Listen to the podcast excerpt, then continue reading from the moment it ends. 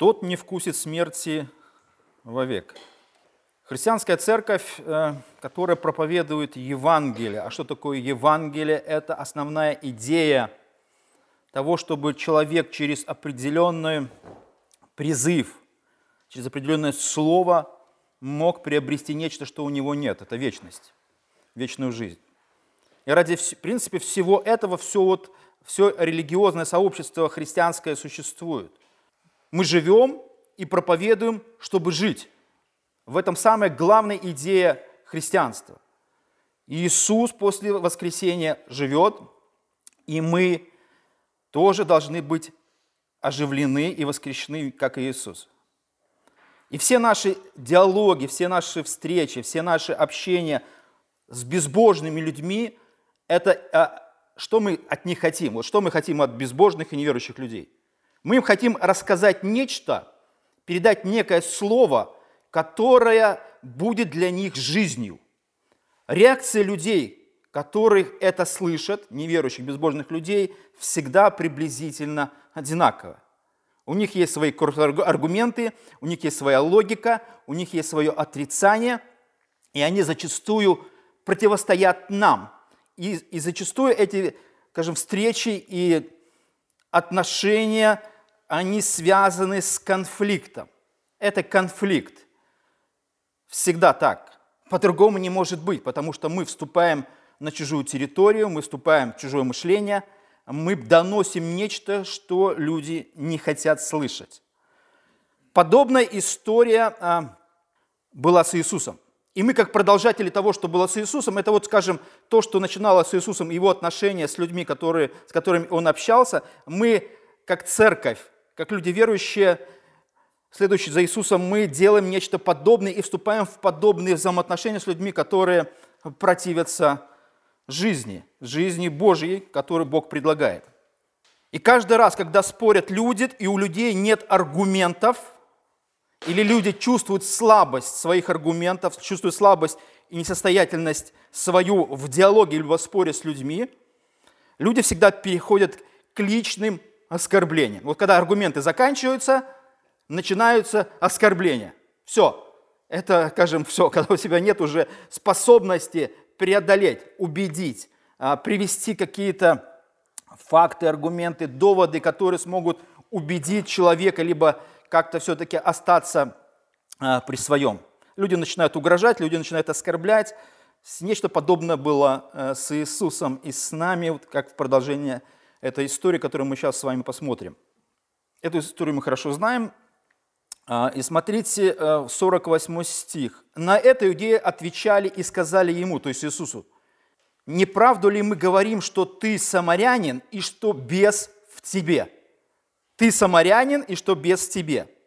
Называя Иисуса самарянин, они бессмысленно и беспочвенно возводили этническое клеветническое обвинение в сторону Иисуса – они обвиняли его в том, кем он не являлся. Они фактически говорили, что ты нечистокровный иудей, ты враг Израиля, потому что ты говоришь вещи, которые нам не нравятся, которые мы не хотим слышать. Поэтому их аргументация следующая, что ты самарянин, это их аргумент, и что в тебе бес. Они обвиняли Иисуса, что в нем бес. Обвинения одержимого часто звучали по отношению к Иисусу. Это, если перевести на современный язык, ты сумасшедший, ты не в себе. Это вот что-то вот подобное, потому что без для, для современного общества, без в тебе, либо кто-то, находящийся в тебе, в твоей плоти, руководит твоим мышлением, а, твоими мыслями, выражается, что-то кто-то иной живет в тебе, для современного общества это сложная концепция. Обычно у нас, э, скажем, объяснение более медицинского характера. Раздвоение личности – и много-много чего такого, что связано с медициной. И поэтому даже в христианстве зачастую, когда идут, а, а, скажем, дебаты, споры по поводу диагностики человека, он одержимый, либо он просто ненормальный, он психическое что-то повреждение, либо это духовное повреждение, в нем кто-то находится, живет, это, это одержимость. И всегда эти моменты очень сложны. Вот где эта грань? Где-то грань, э, которая разделяет современным языком или современной, кажется, медициной или психологией, которой люди оценивают другого человека, зачастую это влияет и на христианство. И э, моменты того, что когда человек находится на самом деле в таком неадекватном состоянии, даже христиане не готовы сказать, что человек одержимый, не готовы. И практически никто этого не говорит. Представьте себе, в то время не было а, вот психологии которая, вот сейчас современная психология или психология, которая э, там развивается сто лет, она влияет на все наше мышление. И все эти обозначения, термины, все-все-все, это кажется вот так. Апостолы почему так не мыслили? Почему-то психология в то время не существовала, и она не распространялась, что они неправильно мыслили и понимали, либо Иисус неправильно что-то делал. Нет. Мышление, образование влияет на наше даже христианство.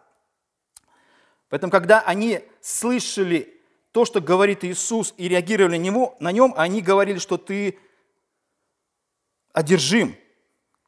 И это частое обвинение. Ты безумен фактически. Они предполагали, что то, что ты говоришь, безумные вещи.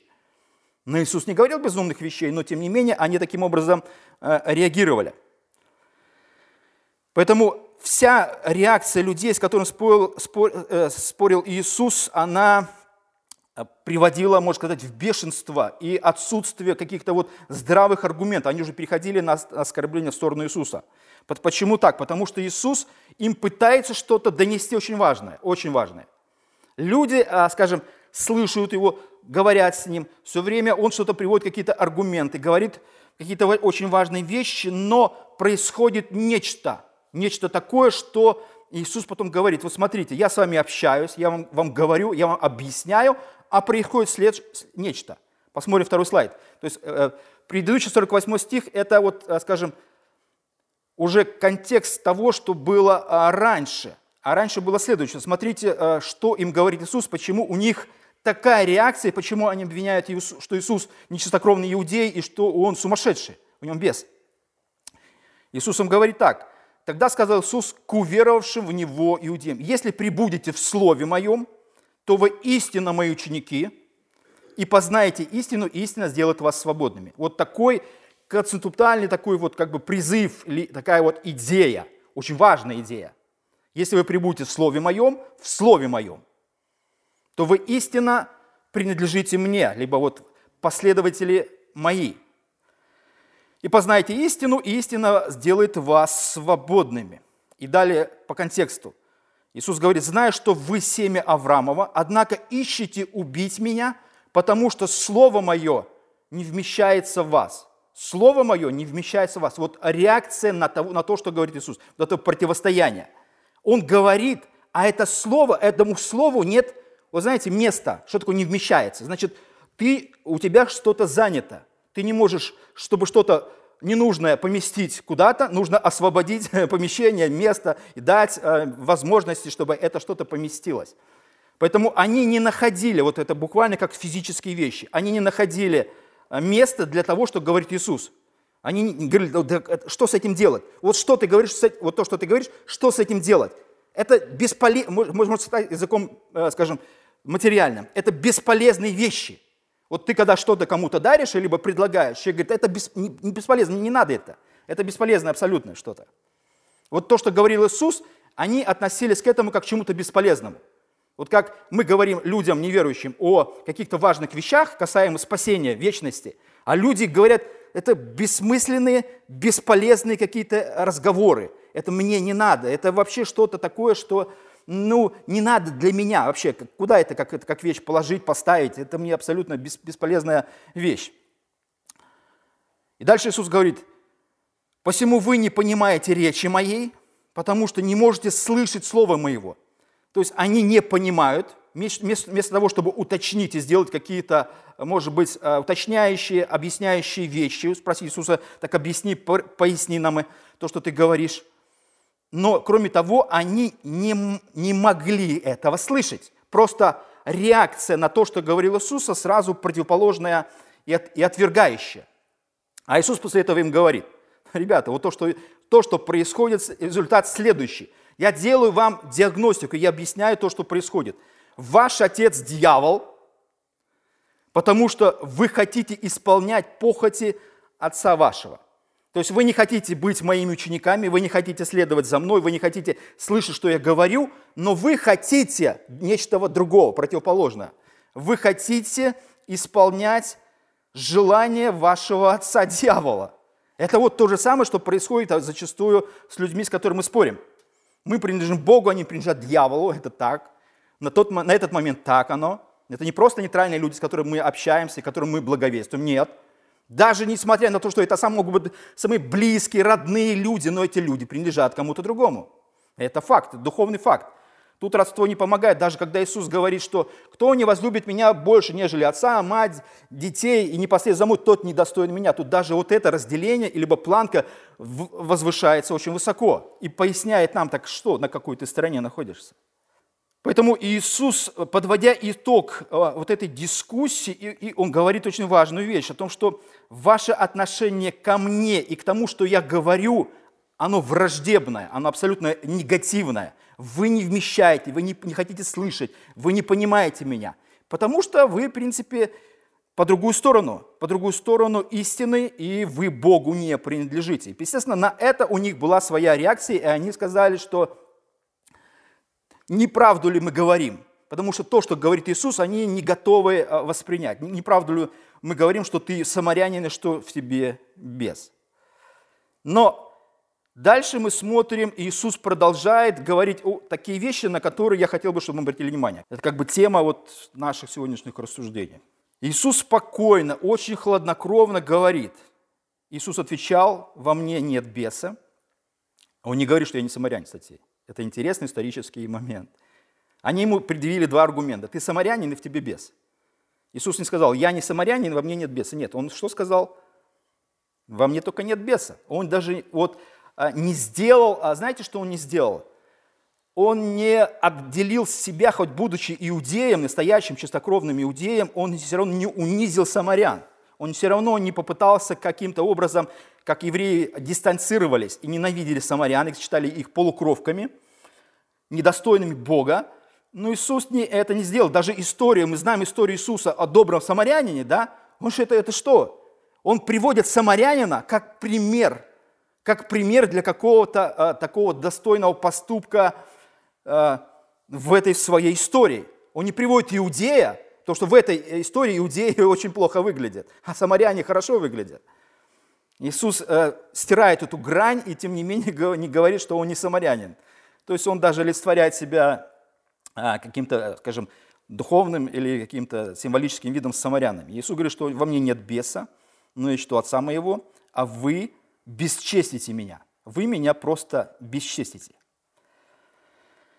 И после этого он а, начинает говорить вещи, которые должны, а, скажем, быть, скажем, вот кульминацией всего того, ради чего он с ними вообще все это общался. Потому что до этого он говорит просто «прибудьте в слове моем, будьте моими учениками, познайте истину, истину сделает вас свободными». Но это все такое, знаете, оно не доходит до какой-то крайней точки вечности. А здесь то, что будет говорить Иисус, оно фактически, оно приводит человека вот к желанному, к чему-то, что человек хотел бы иметь. Отсутствие встречи со смертью, вечностью и всеми вот этими идеями, ради которых пришел Иисус, и которая церковь благовествует Евангелие. Иисус говорит, истинно, истинно говорю вам, кто соблюдет Слово Мое, кто соблюдет Слово Мое, тот не увидит смерти вовек. Иудеи очень хорошо поняли а, то, что говорит Иисус. Вот простая такая идея. Иудеи сказали ему, теперь узнали мы, что бес в тебе, Авраам умер и пророки, а ты говоришь. Они прекрасно услышали, что говорит Иисус. Кто соблюдет Слово Мое, тот не вкусит смерти вовек. Вот они фактически подтвердили. Иисус говорит, кто соблюдет Слово Мое, тот не вкусит смерти вовек. Они говорят, кто соблюдет Слово Мое, тот не вкусит смерти а, вовек. Иисус а, делает а, что-то такое, что, ну, на что нужно обратить внимание. Первое, когда мы сталкиваемся, вот когда часто Иисус, это только в Евангелии от Иоанна.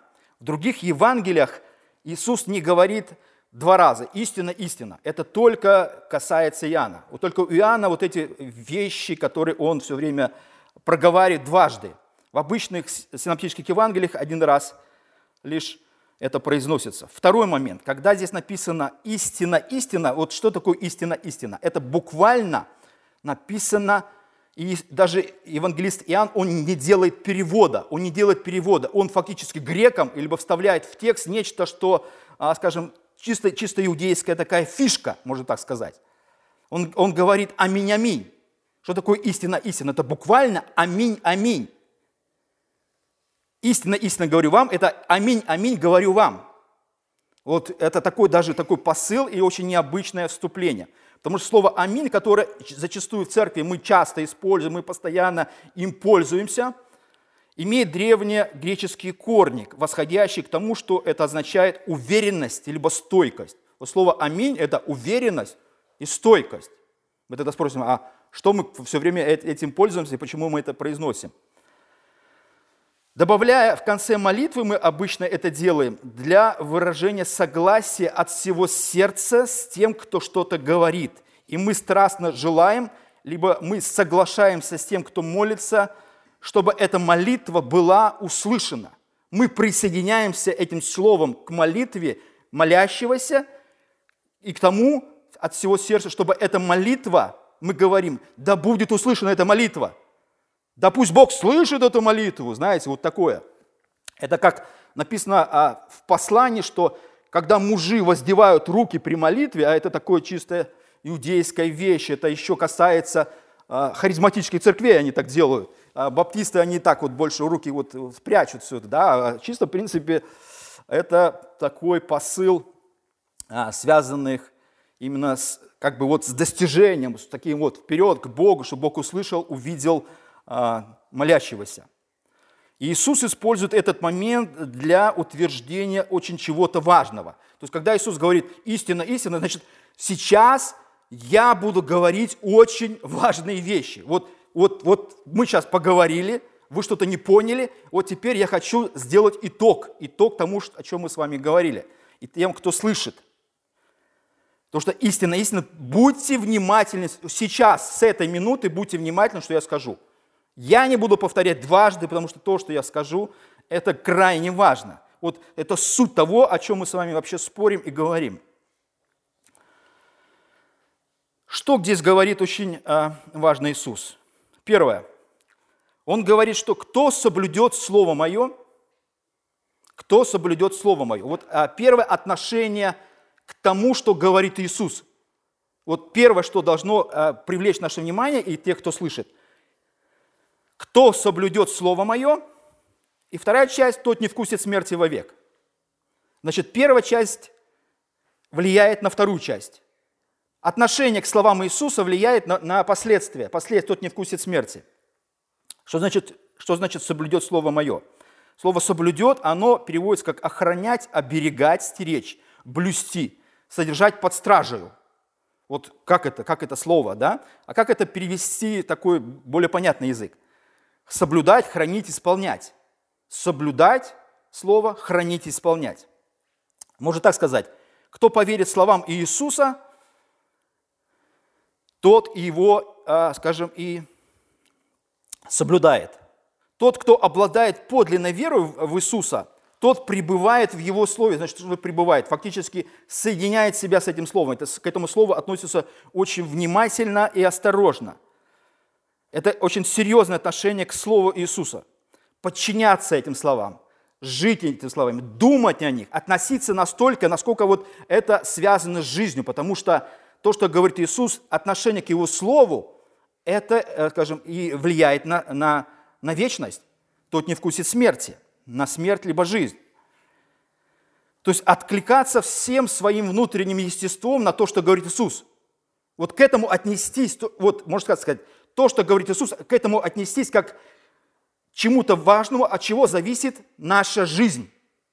Вот можно просто поговорить. Вот Иисус просто с кем-то разговаривал, мы с кем-то разговариваем, и мы можем о чем угодно говорить, о религиозных праздниках, о традициях, о христианстве, о чем угодно. Но когда мы говорим о Евангелии, о том, что Иисус пришел, чтобы ты жил, чтобы Бог простил твои грехи, и ты был с Ним вечность, это самое центральное, что вообще люди должны услышать и на что должны обратить внимание. Потому что мы не просто балаболим, да, вот, вот просто вот обмениваемся какой-то информацией. Нет, речь идет сейчас о вещах, которые связаны с жизнью. Поэтому предыдущий контекст, когда Иисус говорил, что если прибудете в Слове Моем, вот он все, все с этим связано. Слово Мое не вмещается в вас. Вы не понимаете речи Моей. Вы не можете слышать Слово Моего, говорит Иисус. Вот, а это вот то же самое, как бы, как, как фактически противостояние соблюдению. Значит, евреи что делали? Они не пребывали, не соблюдали, не вмещали, не понимали и не хотели ничего с этим словом а, иметь. Не хотели к нему относиться серьезно. Вот то, что говорит Иисус, это вот лично это твое мнение, да, это вот твоя позиция, но мы совершенно по-другому думаем. Речь еще не об этом, потому что то, что говорит Иисус, это связано с жизнью и смертью. Других вариантов просто не существует. Иисус не просто занимается религиозной какой-то пропагандой, да, вот я скажу какую-то вещь, там, хорошо себя ведите, там, не там или еще что-то такое. Нет, тут вообще просто речь идет о том, что отношение к самому Иисусу и к тому, что Он говорит, это влияет на нечто такое, что а, евреи а, сказали. Смотрите, что евреи сказали. Они немножко перефразировали. Иисус говорит, тот не увидит смерти вовек, 51 стих. А евреи, смотрите, что говорит. Тот не вкусит смерти. Вот евреи сказали не то, что говорит Иисус, они немножко перефразируют. Не то, что не увидит смерти, а тот не вкусит смерти. Вот такое немножко слово. Не увидит, либо вкусит. Это немножко видеть и вкусить это немножко разные, да, даже в плане физических ощущений. Что такое вкусить смерть? Попробовать – это описание смерти и встречи с ней описано через язык, э, скажем, вот такой пробовательный, да, вкушать, пробовать, есть буквально. Ты не, вку... ты не попробуешь смерть. Ты когда-нибудь пробовал смерть? Какой у нее вкус, да? Или когда-нибудь ты ощущал вкус смерти, или мы, как мы говорим, запах смерти. Вот такое вот что-то такое на уровне человеческих ощущений. Описание встречи со смертью – это со вкусом ощущений. Потому что они, они сформулировали очень точно. Тот не вкусит, ты говоришь, что тот не встретится и не ощутит вот этот запах, вкус, опыт смерти, не вступит с ними в отношения, не познает вообще смерть как вот полноту. Как еще в Священном Писании вот, а, можно описать вкус смерти? Вкус смерти, как она описывается в вечных вещах. Огонь неугасимый. Вот это что-то такое ощущ, ощутить, э, которое ощущается. Когда мы знаем про богача и Лазаря, богач описывает эти ощущения, что мне жарко, мне хочется пить, мне не хочется быть в этих э, месте мучений, потому что он находится в сознании, абсолютном сознании, и ему не, не хочется быть в этом месте. Пламя, вечные муки. Вот это а, можно описать как вкус либо ощущение смерти. Вступить в э, какие-то отношения с этой смертью, потому что смерть пагубна, но хочу ли я иметь с ними отношения? И евреи, они говорят, что если мы соблюдем Слово Твое, как Ты говоришь, то мы фактически не вкусим, не познаем, не ощутим, не вступим в близкие отношения со смертью. Но а, в чем проблема того, что говорит Иисус, с проблемой те, с теми, кто это все слышит и аргументирует? Вопрос в том, что а, они понимали о том, что когда Иисус говорит о «тот не увидит смерти вовек», они говорят «тот не вкусит смерти вовек», они думали, что а, Иисус говорит о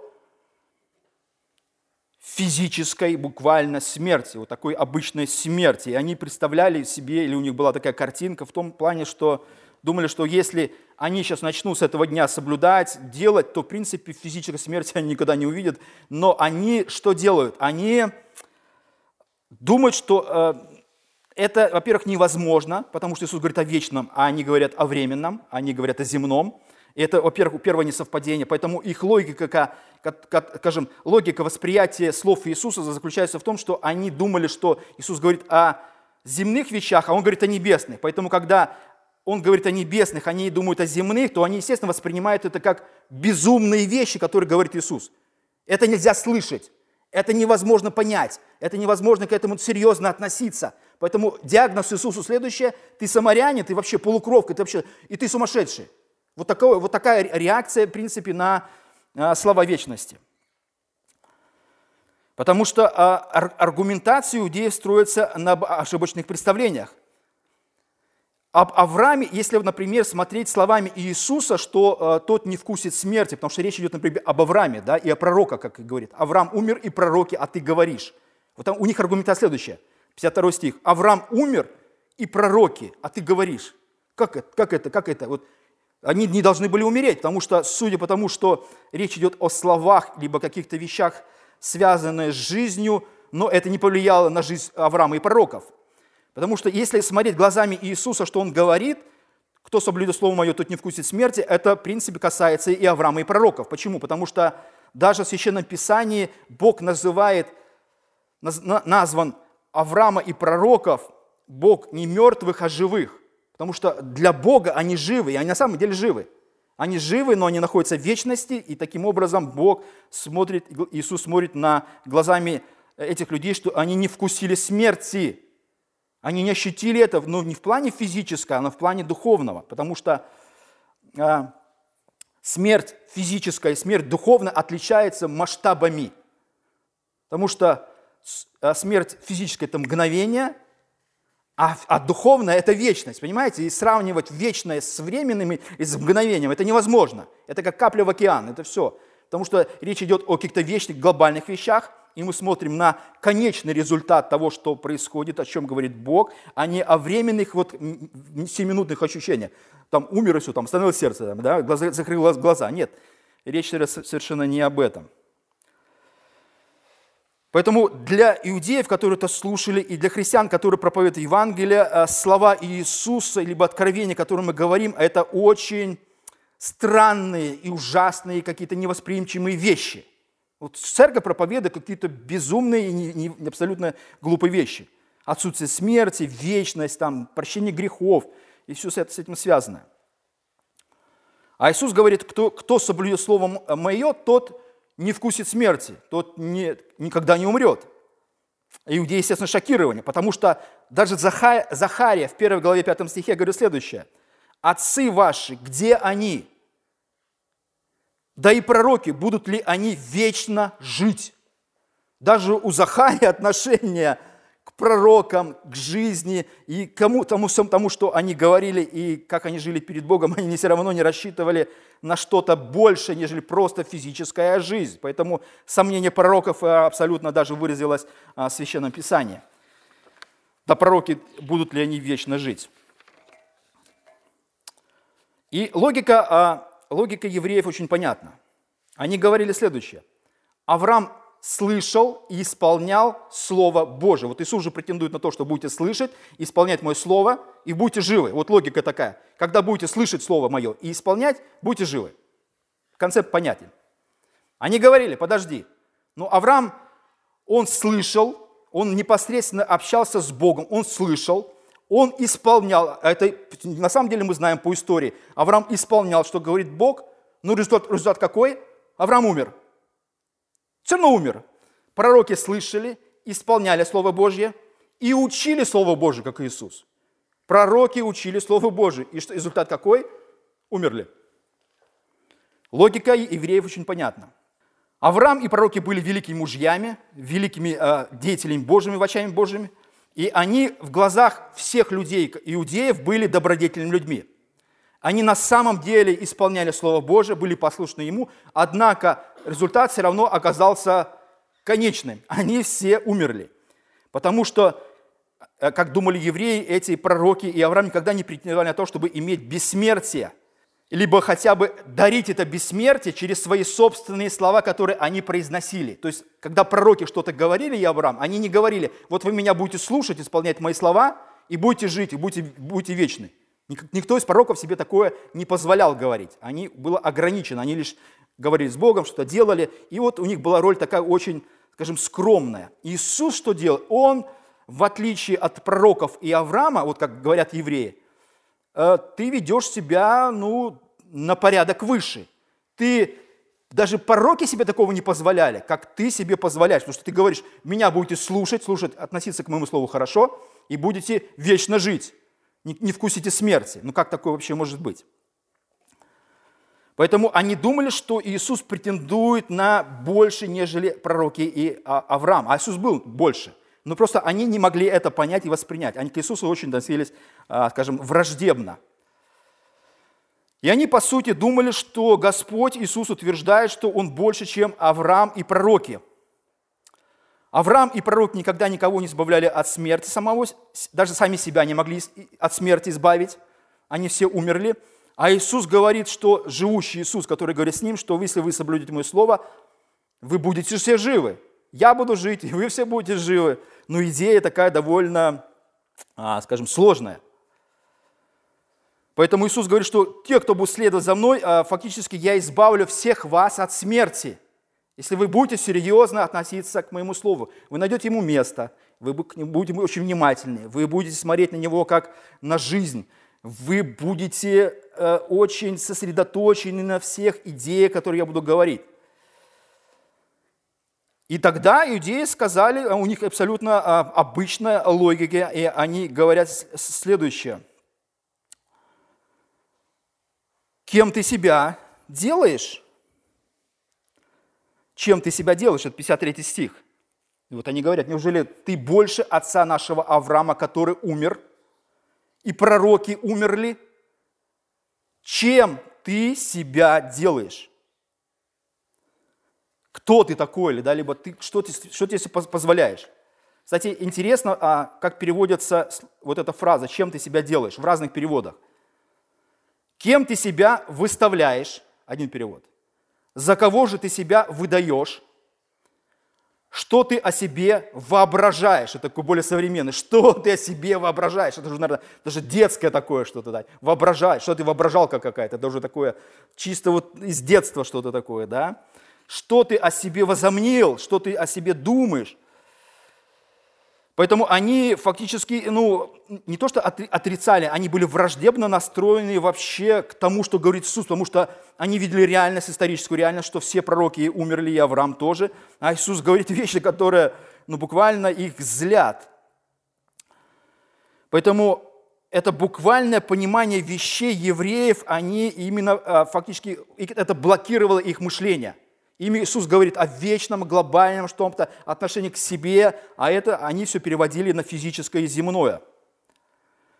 Потому что Иисус говорил о бессмертии, а они говорили о физической смерти. Иисус говорил о вечном, они говорили о временном. Ну, это ну, трудно договориться, да? Вообще нужно договориться вообще. Знаете, как иногда в конфессиях сложно разговаривать. У протестанта слово «благодать» – это одно понятие. У православных это совершенно другое.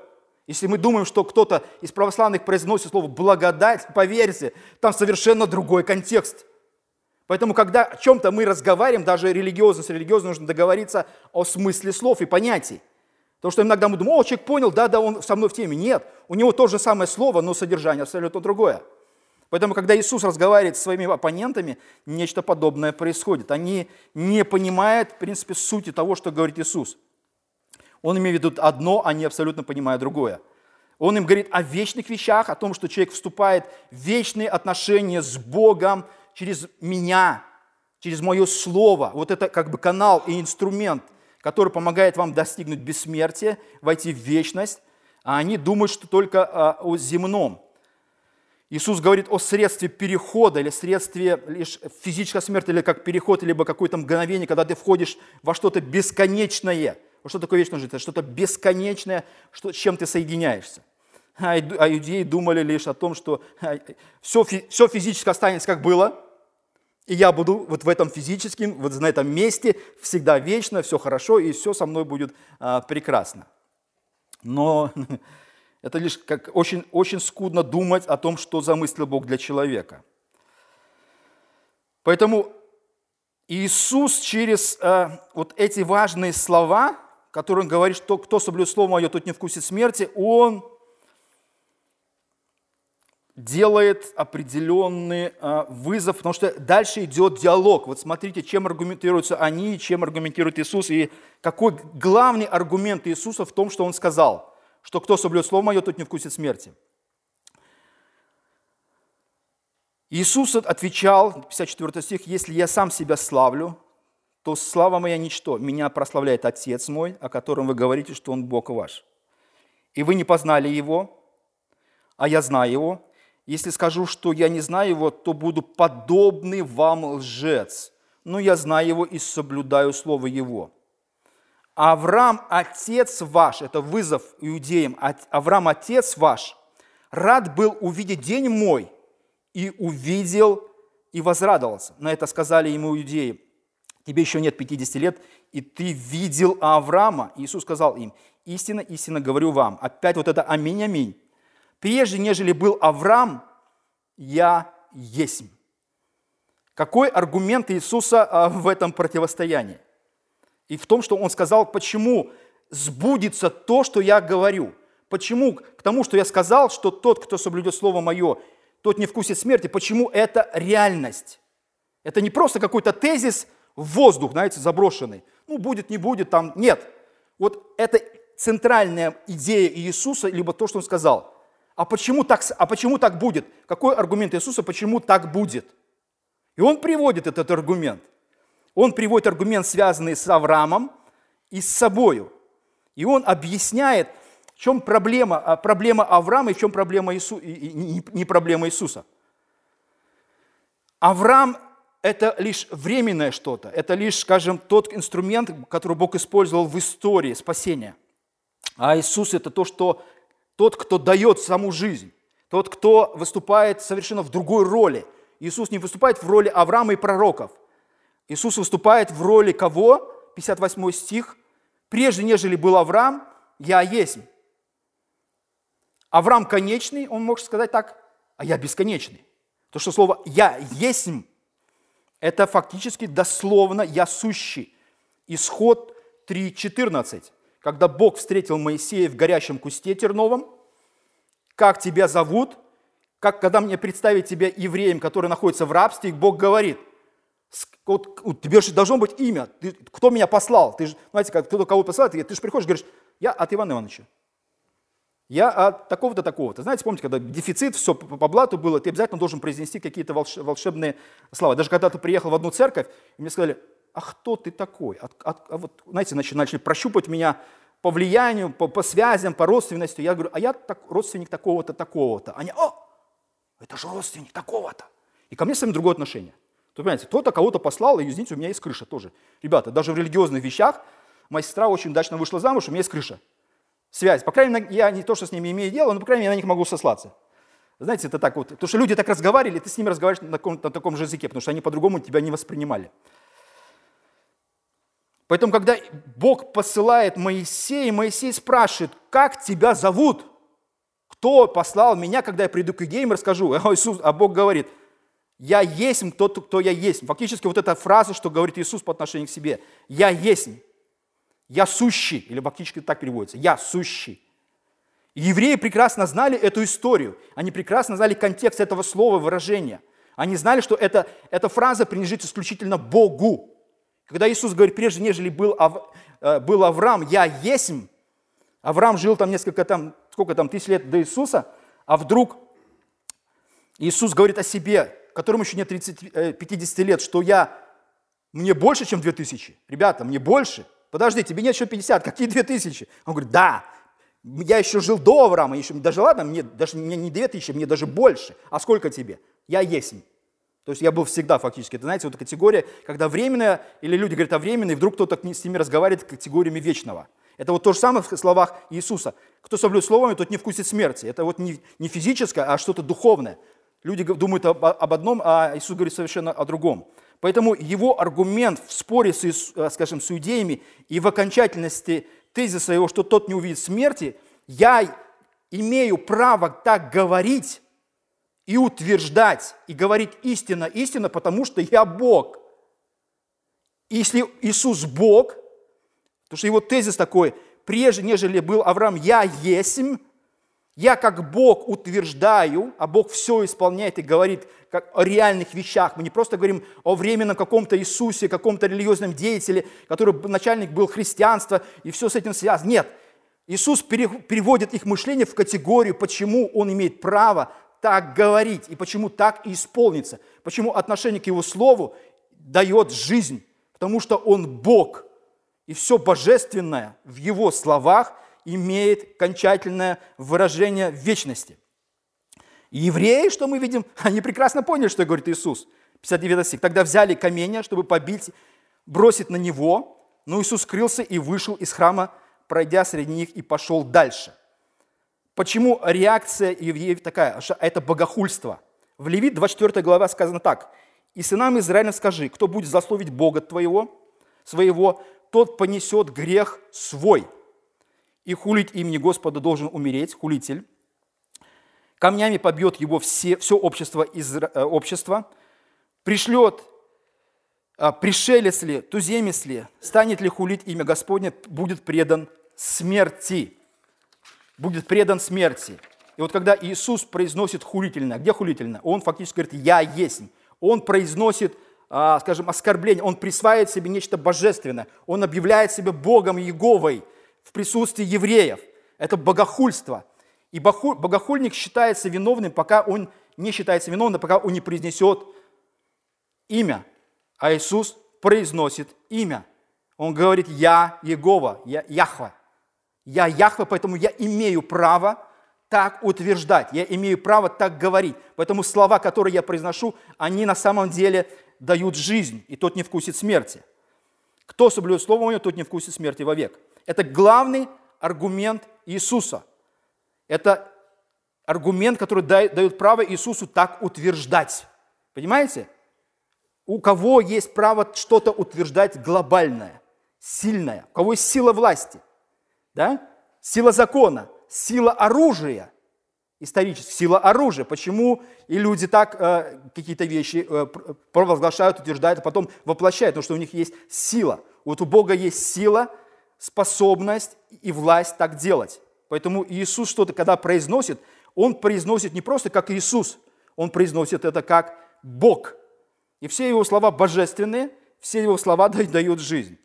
Поэтому в аргументах с неверующими – мы произносим не от себя, но от Бога передаем нечто, что дает жизнь. И это не наша идея, это идея Бога и Иисуса, который приводит людей к спасению. Поэтому пусть Господь благословит всех нас. Аминь.